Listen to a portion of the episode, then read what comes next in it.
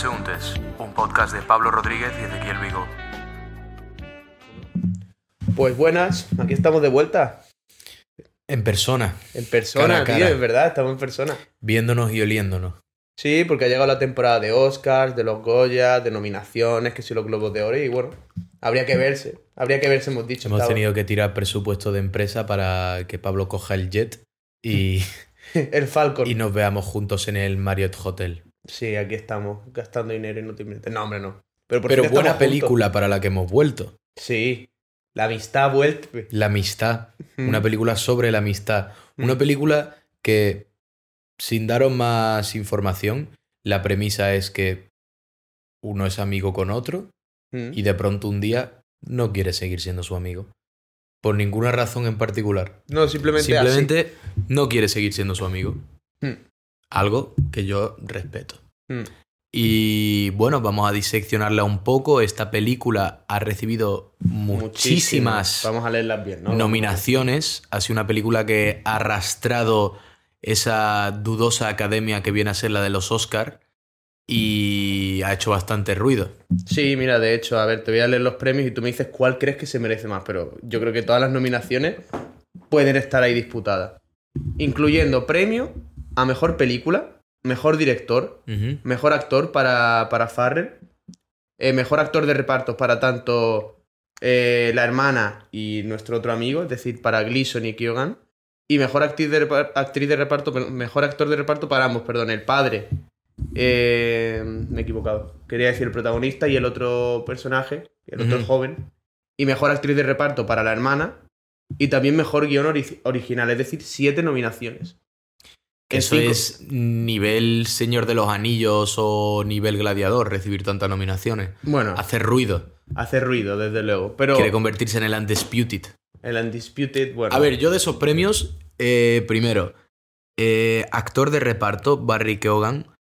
eh, un pequeño dato sobre él, que lo he Mm. estado viendo, eh, que no sé si lo habréis visto, ha salido bastante en las redes sociales. Barry Keoghan eh, era huérfano y se crió en hogares de acogida, creo que estuvo en más de 10 hogares de acogida a lo largo de su niñez, y su primer rol de actuación es algo que vio anunciado en una ventana, y de eso a llegar a hacer el personaje que acaba de hacer, que es una actuación impresionante Sí. y un calibre de actor que se nota un actor formado, pues ahora ya con 30 años y todo el viaje que tiene ha recibido su primera nominación a los Oscars, que yo de los premios que me has dicho es uno que yo diría que se merece.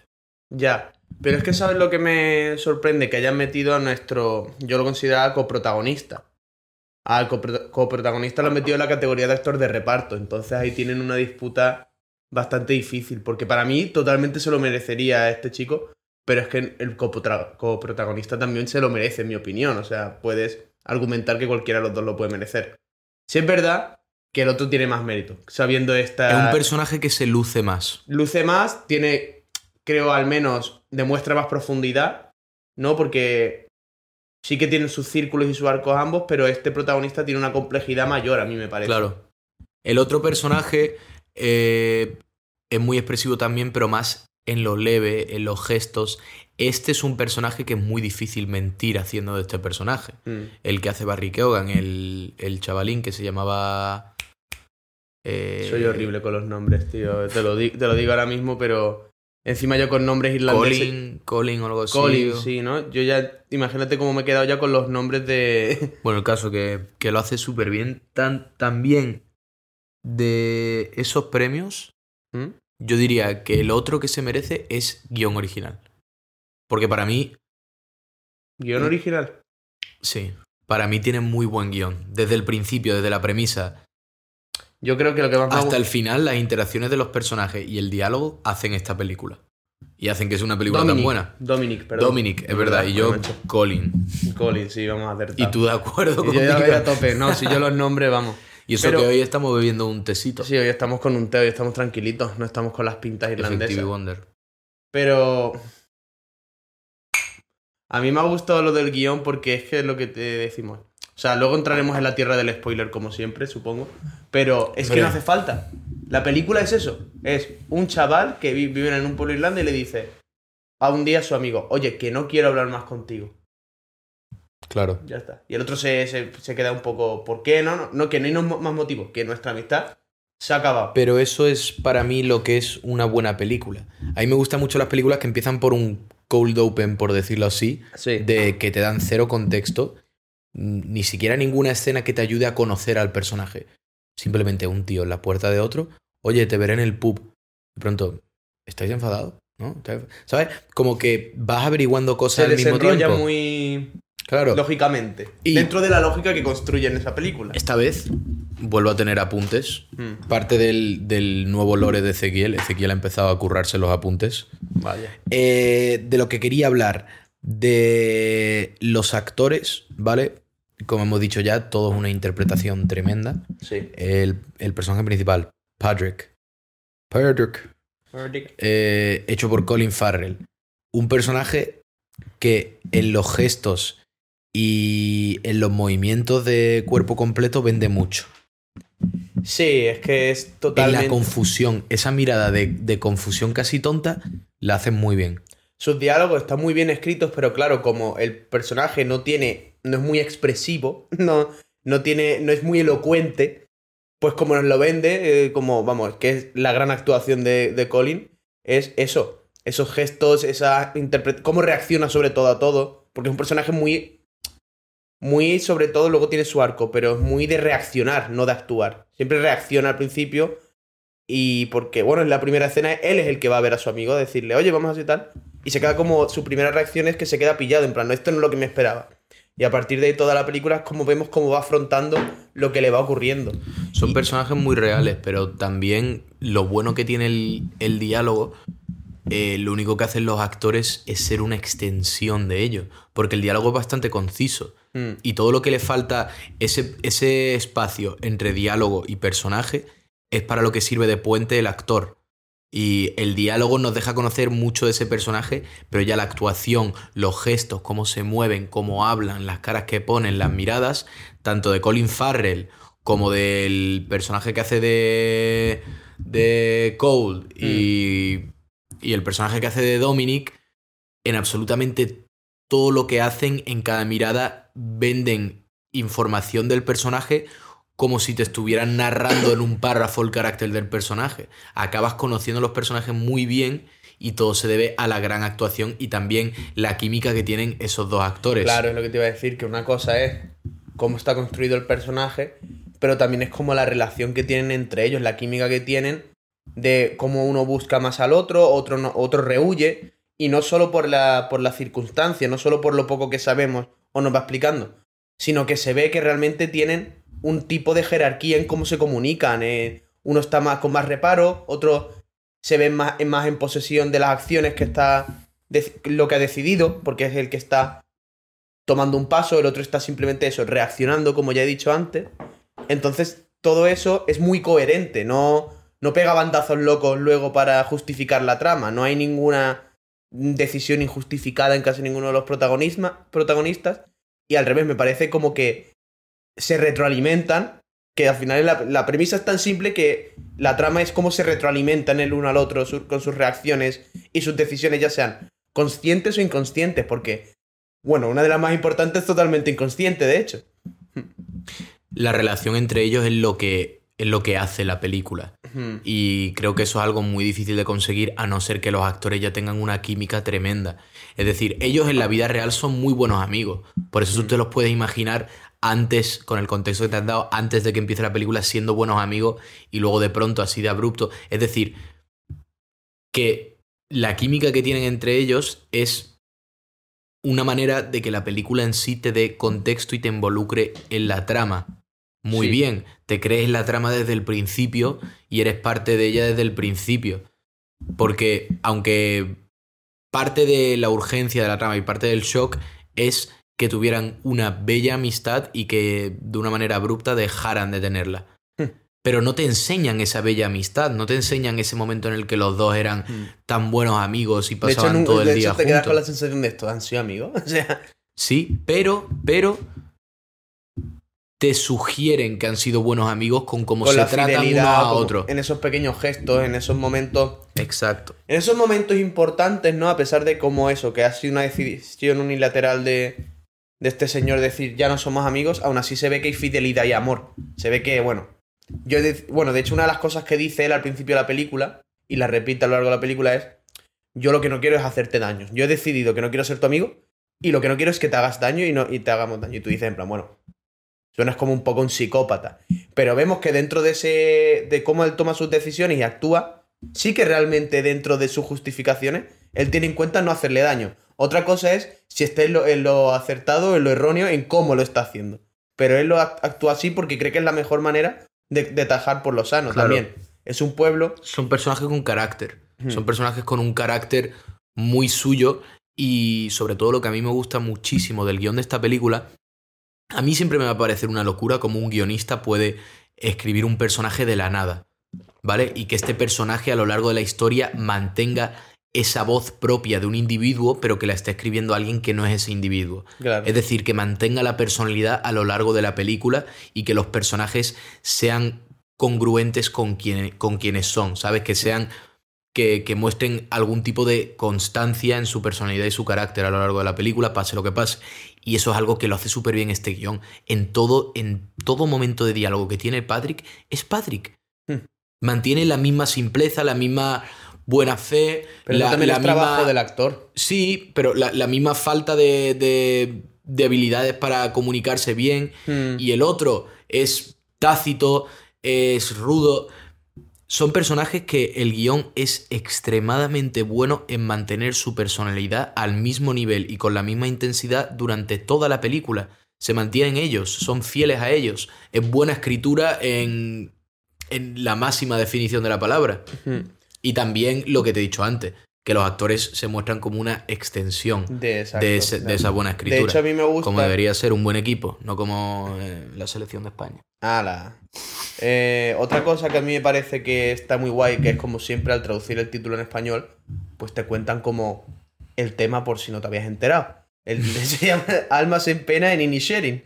Que en verdad me parece un muy buen título, supongo una traducción, porque la película al final, uno de los temas que trata, es ese pueblo, esa soledad en esa isla pequeña irlandesa, y de cómo eso les afecta a todos. ¿Qué pasa? Que nuestra ventana y cómo lo estudiamos es con esta trama principal de estos dos amigos que ya no son amigos. Pero Mm. también tú, una cosa que hemos comentado en de película es que hay muchos círculos que se cierran. Unos mejores, otros peores, pero son círculos cerrados esta película. Y ese tema de cómo esa, ese pueblo, esas almas en pena, eso, esas depresiones, esa lucha contra uno mismo, sus emociones y su vida en un pueblo, tan- en una comunidad tan reducida, mm, es un tema que expande muchísimo y que tiene mucha profundidad las subtramas en la película. Pero que, sin embargo, lo exploran también solo con la trama principal Estoy que todo lo que viene es ex extra. Y se agradece porque le da una profundidad a la película que tú dices, esto, eso es trabajo de guion. Completamente. Porque lo primero, lo primero puede ser un guion un poco peor, ¿no? Y que dos cacho actores, pues, eleven esos personajes. Claro. Pero cuando hasta los personajes secundarios y. O uno que solo sale como extra, do- tiene dos o tres interacciones. Acarrea ese. O sea, transmite ese mensaje principal de cómo te afecta ese pueblo y esa comunidad. Y Sí. vivir en ese marco mental. es algo es que- muy. es que has construido un mundo ahí. es algo muy honesto y muy genuino, que te lo crees. Y me he dado cuenta de una cosa mientras estabas diciendo eso, lo de almas en pena en Inisherin, y como cada uno tiene sus sufrimientos. Este crea muy bien una atmósfera de que eh, esta isla, este pueblo, parece como un purgatorio. Sí. todo el mundo vive su propia condena, todo el mundo tiene sus preocupaciones y viven como extremadamente aislados y con una falta de, de- de esa estructura que viene a ser la civilización que te, que te trae a tus raíces y te saca de ese estado de sueño en el que nada más que existen tus preocupaciones y fuera de lo tuyo no existe nada, ¿sabes? crea, crea mucho sitio esa atmósfera para conflictos individuales y conflictos psicológicos de cada uno, que lo hacen muy bien. De hecho, eh, una de las cosas que es que los mantiene el único contacto como que tienen con el mundo real es el contexto de que estaban en la, en la guerra civil y se escuchaban bombazos o cañonazos de la isla de enfrente o se Sí. explosiones de lejos. O cuando venía el cura una vez a la semana a dar la misa. Y que era su momento de conexión con él, tanto como comunidad o individualmente cuando se confesaban. yo creo que ya llevamos un buen rato hablando de la película, está nominada a mil Oscars, así que podemos adentrarnos en la tierra del spoiler, o sea. Ah, también. Y Bueno, quiero, quiero yo- mencionar una cosa de una, una escena ahí. Di algo si quieres decir antes de entrar en los spoilers, porque con lo del cura quiero mencionar una escena que a mí me parece muy buena. Eh, yo creo que otra cosa que podemos hablar sin meternos en spoilers es la fotografía. Sí. la fotografía de esta película es preciosa, tiene unos planos, no voy a decir los planos exactamente porque todavía no hemos en- adentrado en el abismo del spoiler, Pero es muy realista, muy orgánico, todo. tiene algunos planos muy memorables que, que a mí me recuerda, ¿sabes a qué me recuerda el estilo de la fotografía y cómo están construidos los planos?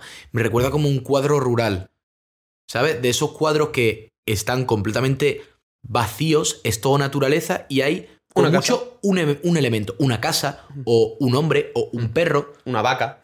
¿sabes? Están muy enfocados y la luz es muy buena y también me gusta que la transición, es decir, los movimientos de cámara, lo- las grabaciones de transición, eh, las secuencias en las que la cámara está pasando por encima del tejado o está siguiendo a alguien, siguen manteniendo una estética muy limpia. Y con eso me refiero a que en cualquier fotograma de esas secuencias tú podrías pararlo y sigue siendo un buen plano y sigue siendo un buen encuadre. Mm. ¿Sabes? Que lo utiliza como un buen accesorio para contar la, his- la historia y al mismo tiempo te, te Bueno, trae un montón no de belleza. No tiene como cortes abruptos ni eso, porque al final la violencia o como el tema ese, el dolor en esta película o todo el conflicto es algo muy implícito, es algo muy suave, muy sutil, muy del paso de los días, de Y muy fluido. muy fluido. Entonces, Igual pues, que la trama en sí, la Claro, trama se desarrolla no- de manera muy fluida. no, no transmitiría eso si de repente nos pegara transiciones a, venga, ahora al bar, ahora al pueblo, no al Completamente. revés.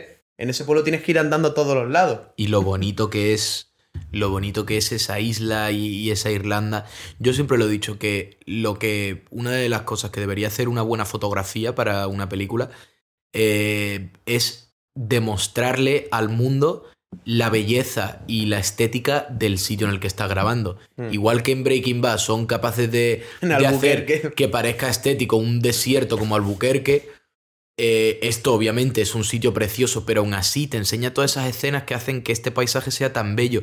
El mar, las colinas, las casas antiguas de, de piedra, incluso las caras de ellos con sus jerseys y las vacas y eso, y las caras de frío, ¿sabes? Te trae todos esos planos que hacen un compendio de todo lo que es bello en, en ese Mm. sitio en el que están grabando. Y eso es lo que hace una buena fotografía. Y con esto dicho, ya sí podemos adentrarnos A la en... tierra del spoiler. Pues mira, antes de volver a lo eso, vamos a seguir con lo de las escenas. La, el cold open, ¿no? A mí me parece brutal esa, la técnica en esa primera cuando llega a, a tocar en la puerta, o sea, en la ventana, y en el reflejo lo que estamos viendo es a nuestro protagonista. Lo Buenísimo. estamos viendo a él como que no ve al amigo, no lo termina de ver dentro de la habitación, no contesta, no sé y tal. Y al final se rinde, lo vemos como triste y se va. Y justo cuando se va, el enfoque cambia. En vez de ver el reflejo, pasa a ver lo que está, lo que está a través de la, Claro. de la habitación y cambia la iluminación también. Fuera están las luces, las luces del mar, del cielo, y dentro está iluminado solo con velas, muy casi cavernoso. Y vemos a- al otro personaje Con la espalda a la aislado, puerta. solo, de espalda, muy, no- nada receptivo. Y es. Y mira, quizás eso sea de los pocos contrastes gordos que hay en la película. El momento de dice, uy, y es justo en el principio, ya todo lo demás es dentro de esa marabunta de sutileza, gente de pueblo, gente que se conoce, eh, la vida de ir andando al pub porque es que no hay carreteras, eh, es que es esa época, esa época y ese mundo. Y no hay, y no hay otra cosa que hacer, ¿sabes? Eh, lo que me gusta es que incluso en estos pueblos y lo alejados que están, ¿sabes? Cada uno encuentra maneras de, de mantener cierta vida. Y todo, aún así todos están atrapados en su ciclo, como que hacen lo mismo. Yo creo que esto en gran parte es la angustia del personaje de, de Cone, Hmm. que se siente atrapado completamente. Alguien que tiene un despertar intelectual y existencial en medio del pueblo. Y sobre todo, alguien que tiene ese despertar 30 años demasiado tarde. Hmm. Y ese es el problema que tiene, que crea una frustración dentro de sí y todo es el conflicto entre alguien que se ha dado cuenta de sus errores y que siente remordimiento, al mismo tiempo se odia a sí mismo por no haberse dado cuenta antes, pero como uno no puede vivir odiándose a sí mismo del todo sin extraerle una vía, también odia al otro por Mm. representar todo lo que ha ayudado a que él malgaste su vida. El aburrimiento, lo Mm. cotidiano, lo repetitivo, lo que no lleva absolutamente nada. Como cuando tú tienes estas conversaciones con alguien. Intra- que siempre es la misma conversación. Tú sabes, esos amigos que te lo encuentras, siempre tienen la misma conversación. Sí. Ah, Ey, viene- tío, a ver si nos vemos. Y cuando los ves, en plan, ¿qué has hecho? Pues sí, he hecho esto, tal. ¿Y tú? ¿Y tú tal? Bien. ¿Cómo te sí. va? ¿Todo bien? ¿Te sigues viendo con tal? Muy bien. Sí, pero una cosa que quiero preguntarte, porque también te lo pregunto para luego precisamente hablarte de algo que- de otra cosa que quiero hablar de la película, es ¿cómo ves tú a ese personaje en esa decisión? O sea, ¿está justificado? ¿Está eso? Porque a mí creo que es el gran dilema que tenía durante toda la película. Es decir, había momentos que entendía sus decisiones y decía, bueno, tienes una necesidad espiritual o existencial casi y quieres al- alejarte de esto, quieres dejar cosas atrás, pero al final vives en un pueblo con cinco personas y de esas cinco, al que le está diciendo que deje de hablarte es a tu mejor amigo casi confidente con el que pasabas, se supone, todos los días. No sé hasta... No me gusta hablar de, de- de si de- tiene responsabilidad con él, pero sí tiene una fidelidad, tienen una... O sea, tiene una Mm. relación. Si eres un amigo de una persona en un pueblo durante 60 años, porque no sé cuánto, cuánto podían llevar ahí en ese pueblo, 40, 50 años siendo amigos, todos los años que tengan, ¿no? Claro. A ver, yo. Para mí, la única manera de la que tendría sentido, y es algo que te comenté durante la película, es si esto no fuera algo completamente nuevo, pero fuera una semillita que a lo mejor ya lleva teniendo molestándole en la nuca más bien durante los últimos 30 o 20 años de estoy malgastando mi vida, no estoy haciendo nada, y que empiece a generar tanto odio y tanta angustia dentro de sí por la manera en la que está viviendo sus días con una levedad como si fueran infinitos y sin ninguna dirección real, Hmm. que esa angustia que está generando consigo mismo llegue un día y explote, ¿sabes? Yo creo que el gran dilema que presenta esta película es eh, cómo puede haber un cambio tan brusco en la actitud de alguien sin ningún detonante particular. Igual que en esa escena cuando le dicen, no me Mm. has hecho nada, no me has dicho nada, simplemente es que ya no me caes bien. Ya, pero Que eso yo creo que es lo que intenta hacer la película que sea más, más difícil de, de entender. Mm. ¿Cómo de pronto? ¿Cómo puede una persona cambiar de pronto? Claro, pero a ver, eso, Pero no es de pronto. el otro, claro, el, el protagonista, su problema es eso, que no puede asimilar eso y a lo mejor ni siquiera tiene la capacidad de concebir qué es lo que nos está frustrando a su amigo, lo hemos hablado, que a lo mejor es incapaz, aunque se lo explicase 20.000 veces, de entenderlo. Por eso el otro toma esa decisión tan radical de dice, yo estoy eh, por encima de esto. O sea, toma, no es una decisión a lo mejor arrogante porque realmente es fría y es tomada desde la conciencia de decir, oye, realmente esta necesidad no me la puede apoyar esta persona, pero creo que está mal hecho por el hecho de que tenemos un ejemplo de cómo hacerlo, su hermana, la hermana del protagonista. Tiene unas frustraciones, tiene las mismas, sino más, porque encima en el pueblo no la entienden, es la, chica rara, es la que no se casó, eh, y encima tiene que estar lidiando con su hermano, eh, y encima también tiene su, proyección, es la que lee en el pueblo, y, y esa escena en la que me parece increíble cuando se emborracha eh, Patrick y le, y le llega y le dice, y le suelta de todo, ¿no? Explota, y le dice al policía, le dice todo eso y tal, y le dice algo bonito a la hermana y eso, pero el otro le empieza a hacer como a decirle que como que es superior, que tiene otras necesidades superiores como la música, el trascender, el ser recordado. Y hace como algo muy pomposo, muy eso y tal. Y aún así se equivoca con el siglo en el que nació o Mozart o Beethoven, no me acuerdo ahora exactamente, y la, y la otra le corrige al salir, en plan, como dejándole saber que, que hay otra manera, que, que, que no eres el tío más listo del pueblo, que no eres y tal, que hay gente que, que eso lo lleva por dentro, lo digiere de otra manera, no es arrogante, Claro. porque al final puede tener más o menos razón, pero la arrogancia es algo que, que él proyecta con esa decisión. A ver, porque la hermana claro también es- está claro que es su más... Sí, está claro que es una historia de quién puede ser más cabezón. ¿Sabes? Claro, Porque pero- él es tan cabezón como para pensar. Para empezar, ha tomado la decisión de que su amigo nunca va a ser capaz de entender eso, ni va a ser capaz de evolucionar con él, Unilateralmente. sin consultarlo, completamente un diálogo que ha tenido interno él. Tienes que ser muy arrogante y muy cabezón para no solo tener ese diálogo interno, Y egoísta. sino tomar esa decisión sin ningún tipo de... Pero, ¿qué puede llevar una persona actuar de esa manera irracional a, a tomar una decisión así y bajar el pie y poner el pie, pues la, la, necesidad excesiva de querer tomar una decisión así y de querer cambiar tu vida radicalmente viene de la sensación de que estás perdiendo el control de tu vida. Es como tengo que tomar una decisión y tengo que tomar una ya. Ya, tengo que pero- hacer algo fuerte y tengo que hacer algo decisivo, da igual lo que sea, y él ya se ha comido la cabeza y se ha convencido a sí mismo todo el día ahí fumando en su silla con su perro de que su manera de pensar es la correcta y de que todas sus penas, la diferencia, mira, la diferencia entre él y la hermana de Patrick es que la hermana de Patrick no culpaba a nadie por su angustia, es más, estaba buscando salir de ella, mientras que el otro culpa a Patrick por su angustia dice, este es, este es el tío que me está Claro. manteniendo anclado. Sí, de hecho ese es mi argumento justo, que ella, ella de hecho es mi personaje favorito porque la temática la tienen todos claros, o sea, tienen su paranoia y su nube y su cómo la afrontan. Y ella no deja de por afrontar sus problemas ayudar a los demás. Ella llega un momento en el que si hay una bifurcación, me quedo aquí cuidando a mi hermano que ahora encima está en- probablemente en el peor momento de su vida más existencial y en ese momento tiene la fri- no la frialdad, sino también sabe quererse a sí misma como para decir, no, yo ahora tengo que, que prosperar, yo ahora tengo que irme. Y aún así le escribe luego diciéndole, oye hermano, te vente aquí conmigo y todo eso y tal. Pero sabe que su hermano tiene otras decisiones, igual que respeta que su hermano a lo mejor no es eso y tal, no lo hace desde la arrogancia, Claro. lo hace desde la comprensión. Y eso para mí por eso tiene como una ética superior, digamos, a la del otro, porque el igual que sus intenciones y sus circunstancias son las mismas porque al Pero final- también ella es más joven. Yo creo que eso también añade a que el otro se siente más angustiado porque se siente ya viejo. Claro, pero, el otro, pero esta es su hermana. Y es una mujer en esa época. Y, o sea, me refiero que es su hermana que al final. No, pero yo digo el. Yo digo el. El Sí, el amigo, por eso digo. Pero que la hermana al final tiene más responsabilidad o más respuestas que darle a un hermano, ¿no? Y más si viven juntos, han vivido juntos siempre, viven en la misma granja, cuida de él porque es la que le hace la comida y tal.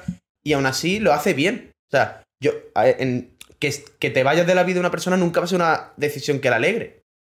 Pero si lo haces bien, puedes hacer que eso no sea un trauma. Claro. Y al final, nuestro amigo este, con sus ideas altivas de decir, no, yo no quiero hacerte daño y tal, al final lía un rollo maquiavélico que acaba él sin dedos, acaba, su, acaba sin casa, acaba muriendo otro de, los, de las cosas que más quieren este hombre, su mejor amigo en el mundo, que es a su pequeño pony. Claro. Y al final, pues por no ser hon- honesto en, en las intenciones, puede que sí, pero no en la manera de enfocarlo y de afrontarlo, Para al final nada. genera más dolor. No, y es que, sobre todo, a mí lo que me parecía era que, eh, bueno, la sensación que daba Mm. es que a él le daba igual las consecuencias de todo. Que mientras se mantuviera recto en su decisión y en el cambio de vida radical que quería pegar, él se sentía más libre. Mm. Y es un poco efecto placebo de cuando estás tan convencido de algo y lo haces de todas formas, tu cerebro te va a dar eh, feedback positivo. Claro. Cuando estás tan cohibido y explotas, como que todo te parece. Ese atisbo de libertad te parece que justifica todo y te crees que eres libre cuando lo único que has hecho es pegar un bandazo. Porque ese hombre tampoco está siendo libre. No está siendo feliz porque ahora le dedique un momentito más a cantar. Al final está viendo todos los días a este hombre en el pub, le está amargando la existencia verle, no quiere que le hable, se acaba cortando mano. Pero es hasta tan cabezón que se está se, convenciendo a sí mismo de que está mejor de que así. está siendo mejor. eh, Exacto. Y eso Y es muy ver, triste, ¿eh? Sí es verdad, sí es verdad que probablemente Podrick era un tío aburrido y tenía las mismas conversaciones sobre Sí, sí, su burro todos los días y todo eso. Pero hay maneras de hacerlo. Y él se pensaba que se estaba ahogando. Y a ver, al final, si hicieran esto de la manera correcta, no habría historia. Simplemente Hombre, ya, ¿no? la historia es que es un hombre cabezón Breaking Bad si fuera en España con seguridad que social. quiere culpar a otro sobre los problemas de, de su vida. Hmm. Y bueno, también yo creo que salta a la luz eh, como cuestiones sobre la, la filosofía de los amigos. ¿Qué es un amigo?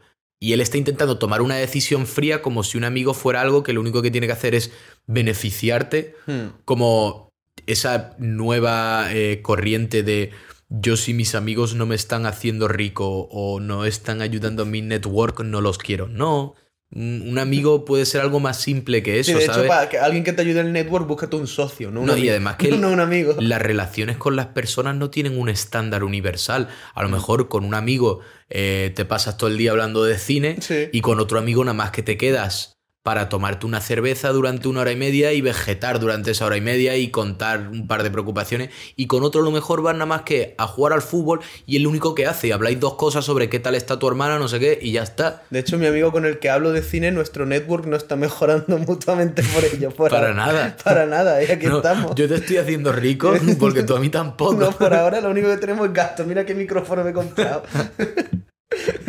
Pero, Pero que no, eso, que él intenta tomar una decisión fría porque es como, intenta cuantificar las cosas, intenta evaluar lo que debería ser un amigo, es como no me estás aportando nada, eh, tus conversaciones me aburren, yo tengo que ser violinista. Vale, pero luego al mismo tiempo las otras dimensiones de la amistad, que es el preocuparse por cada uno, que a cada uno le vaya bien, las rayaeras, eso florece por encima de, de su decisión fría y, se, y se ve en, distin- en distintas etapas de la película cuando él lo está pasando mal y con lo cabezón que es, incluso sin dirigirle la palabra, aún así le ayuda.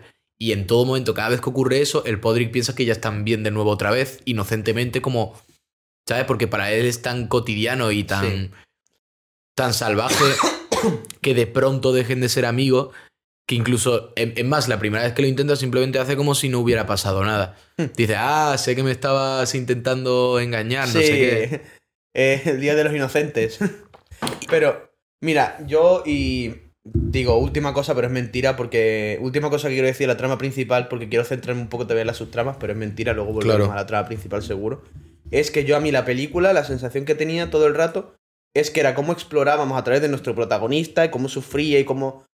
Eh, el sufrimiento que le estaba causando su amigo y lo innecesario que era a veces todo. En plan, lo de cuando. Ellos mismos en la película, muchos el tabernero amigos del pueblo dicen que tenéis 12 años. En plan, ¿cómo que ya no es tu amigo? Que tenéis 12 años. Es que el diálogo también tenía muchos momentos así Sí, buenos, ¿eh? de, de una línea de Pues vuelta. yo me pensaba que todo esto era como. A, a pesar de que la película lo que hace es como normalizar esa premisa y decir, no, no, la premisa va en serio de esto.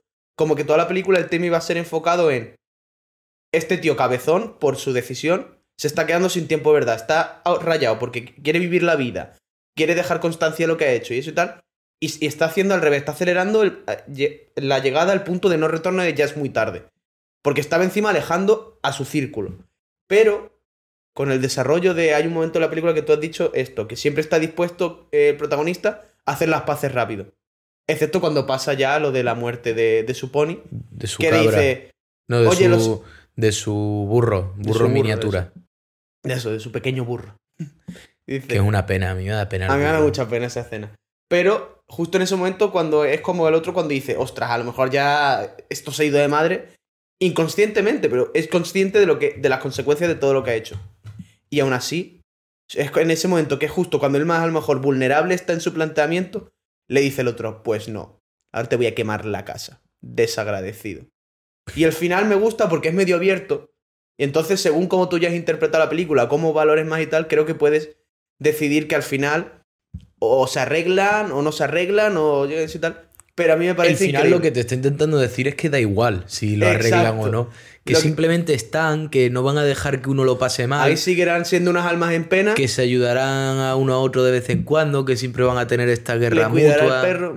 Da igual. A mí también me gusta. Y, la que y sin embargo, la que sí. Sí. escapa es la hermana, que se ha ido Claro, a la grande y a tiene, y otra perspectiva y otro horizonte. pero el otro se niega a irse. Y ahí me gusta mucho de Colm.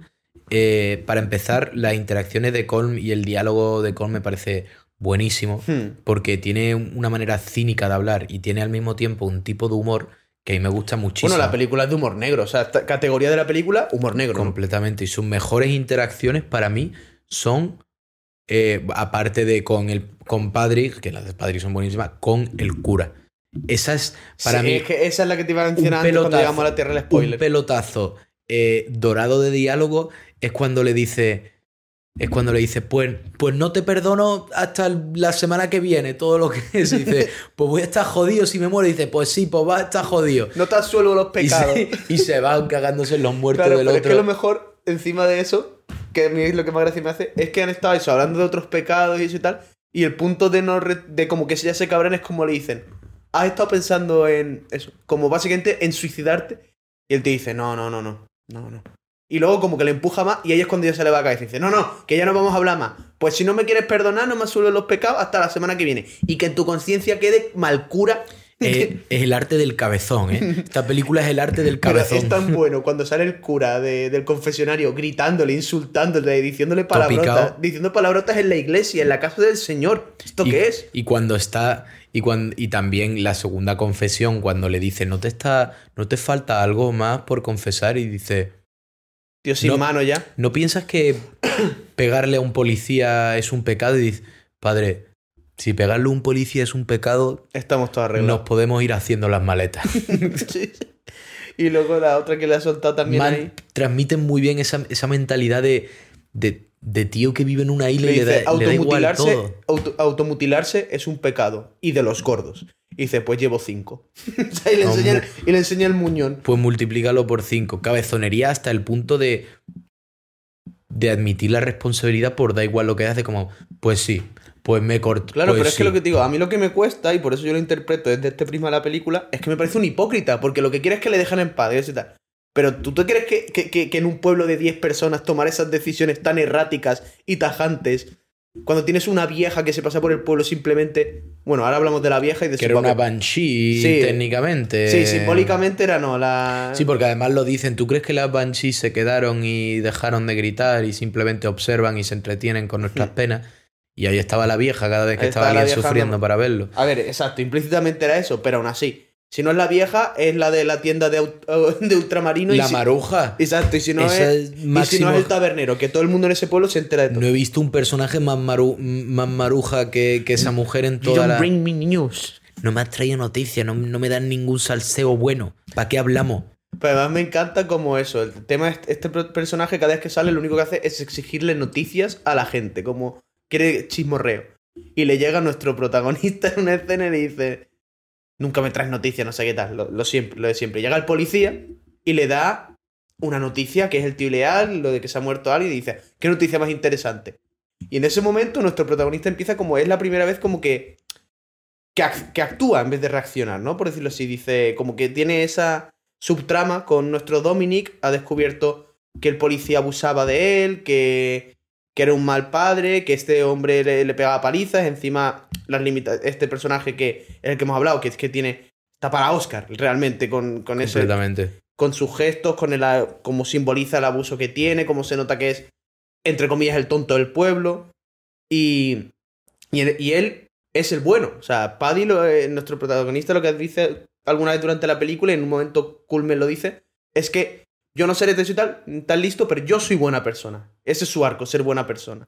Es, mira, de todas las almas en pena, es el único alma en pena que está ahí sin pecado, Mm. en teoría. Es alguien, es un personaje que a mí me da la sensación que es como si estuviera Es inocente. pagando por los pecados del padre. Mm. ¿Sabes? Como que está. Lo único que hace es vagar por ahí, a ver si consigue un cigarrillo, todo el día con la misma determinación que Sísifo empujando esa, esa pedazo de piedra por la colina todos los días, le pregunta de salir a la hermana de este y todos los días falla, no le queda otra. El padre le suelta su tormento todos los días y luego ya, y bueno, pero tiene una trama bastante circular, que encuentra ese palo, se pregunta para qué sirve este palo y luego ese es el palo con que recogen su, El cadáver del lago. su cadáver. Es como un alma en pena que estaba vagando y luego ya por fin la liberaron. sí, pero... Porque no tenía, no tenía futuro, ¿sabes? Como tú no lo veías saliendo de esa situación ni veías su situación mejorando tampoco, ¿sabes? Mm. Pero es que la inactividad, eso, la, la incapacidad para cambiar, está, está representada en todos los personajes de esta película. Ellos son ellos Y son así. definitivamente Y así volviendo hasta al la tema muerte. otra vez, volviendo entonces a la escena en la que está el policía, o sea, el padre de Dominic, la cotilla y el protagonista en la casa, en la tienda de esta, le dice, pues sí tengo noticias. Y justo como que re- en un acto de valentía como que se revela contra el policía y dice, eres un abusador, le pegas a tu hijo, no sé qué tal, como esperando al revés, como eso, una reacción o conectar o expandir su, corre- su relación con la cotilla, de decir, oye, o incluso consigo mismo, de decir, me enfrento a él. Y la reacción de la cotilla es en plan, eso no son noticias. Eso es lo normal, lo que pasa aquí. Como que al revés, no tienen compás ni moral, ni ético, ni, ni están en contacto con la realidad, como hemos dicho. Viven en una comunidad aislada. aislados. Eh, el policía también lo demuestra en alguna escena. Le dice, como que le farda a, a Colm, le farda en una escena de decirle: No, mañana me voy a la isla grande que tengo una ejecución. Y ya no sabe ni de qué bando. O sea, de qué bando de la guerra civil va a ejecutar. No sé si va a ejecutar a alguien del, del IRA o si va a, a favor del IRA a ejecutar a alguien. Entonces, Sí, que no tiene y ningún... le da igual. Lo único que quiere son sus seis chelines, ¿ha dicho? Sí. Sí, Sus seis chelines y tajarse. Y su dieta paga. Ese es otro personaje, otro personaje básico, por decirlo así, que no tiene, que no tiene muchas aspiraciones. La película, en realidad, una de las grandes preguntas que presenta es eh, cómo se comportan personajes con ambiciones muy distintas entre ellos. Hmm. Tienes personajes como Patrick, que tiene unas, unas necesidades muy básicas, que lo que quiere es pasar un buen rato, tener, tener charla buena y Como normal, dice como dice él. Pero a mí me parecen unas intenciones muy nobles, ¿sabes? No porque sea simple va a ser el propósito de alguien menos Mm. noble que el tuyo. Claro. Cada uno tiene que perseguir lo que resuena con él. Eso es lo que le pasaba a, a Colm, que lo miraba con, con desdén y lo miraba un poco con desprecio por no tener aspiraciones a ser más que él. Y, y él, y él, todo lo contrario, él orgulloso de lo que quería ser. Yo soy bueno, soy buena gente, soy amable y, y- y eso es lo más importante. Y yo me acordaré de mi hermana porque es amable y mi padre era amable y me acordaré de él porque los valores de otra persona, porque sean menos ambiciosos, sean distintos a los tuyos, no les quita Claro, es nobilidad. que menos ambicioso. En este caso, bueno, se nos presenta, claro, en una, en una situación muy extrema. Pero más ambicioso según tus ojos, en principio. En este Mm. caso, bueno, podemos considerar que objetivamente a lo mejor es menos ambicioso estar sin hacer nada en un pueblo tajándote que hacer lo mismo simplemente componiendo por las mañanas. Está claro, este hombre tiene una, una, unas necesidades superiores, unas inquietudes que el otro no tiene. Pero muchas veces yo creo que es el tema universal que trata de transmitir la película es no tanto cuáles son tus ambiciones y eso y tal, sino eh, cómo encuentras un hueco para tus ambiciones y tu realización y cómo te sientes como persona para compaginarlo con las relaciones que tienes y en el mundo en el que te mueves. Porque es lo que te digo, este hombre mm, no sé si acabará siendo feliz o no con su muñón encima sin poder tocar un violín. Pero desde luego, si su circunstancia y su pueblo no se lo permitían o no lo favorecían y encima se veía encerrado, con su cabezonería lo único que ha hecho es al final quedarse sin mano. Y así que encima no va a poder cumplir su sueño y su realización. Pero import- ¿qué importa más? ¿Que la solución sea realmente buena o Mm. que tú estés convencido de que la solución sea buena? Yo creo que que sea buena.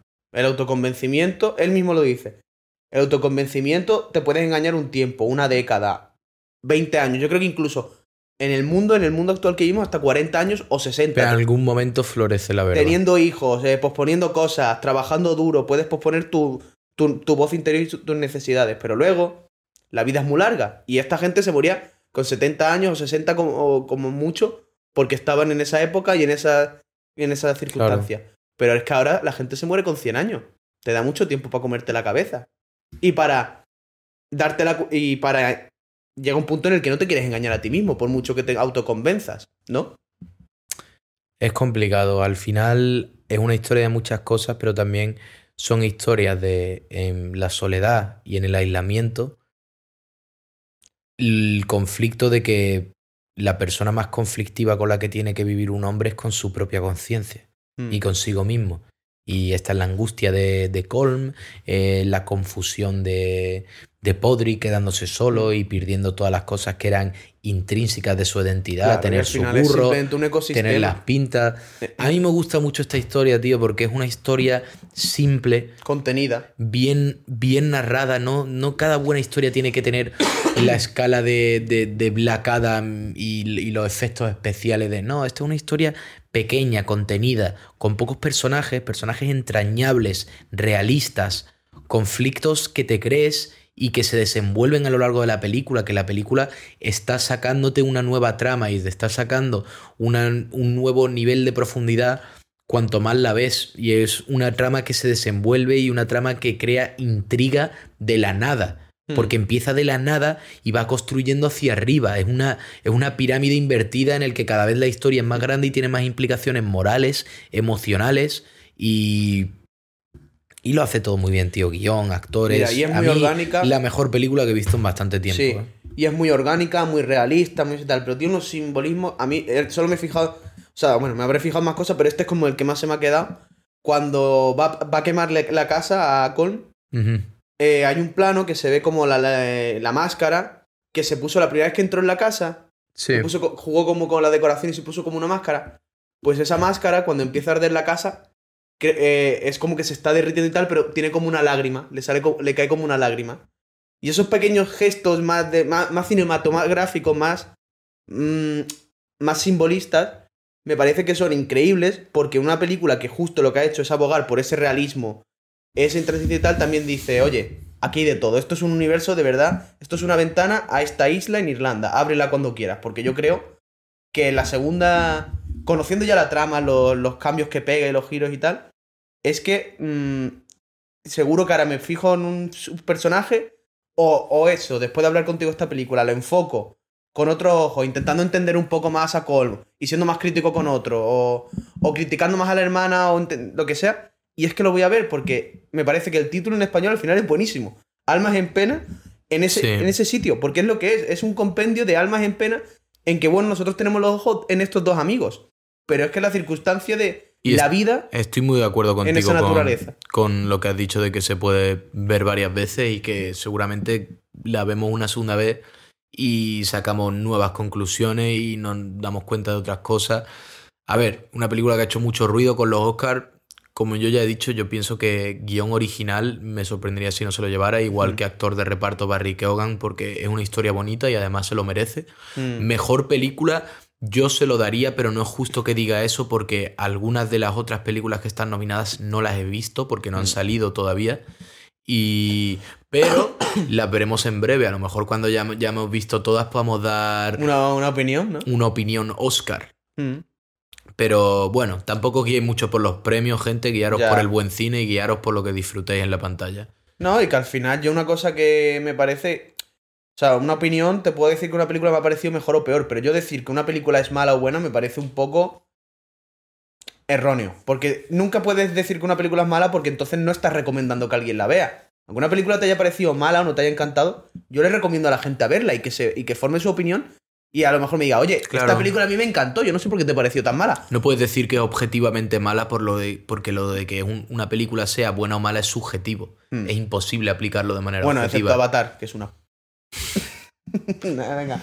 Hasta la semana que viene, anda. Bueno, muchísimas gracias, gente. La- Vienen episodios potentes y Sí. nos veréis las caras durante los próximos episodios y nos podremos dar la manita y nos olemos los peos. Bueno, hasta la semana que viene, Venga, gente. chao.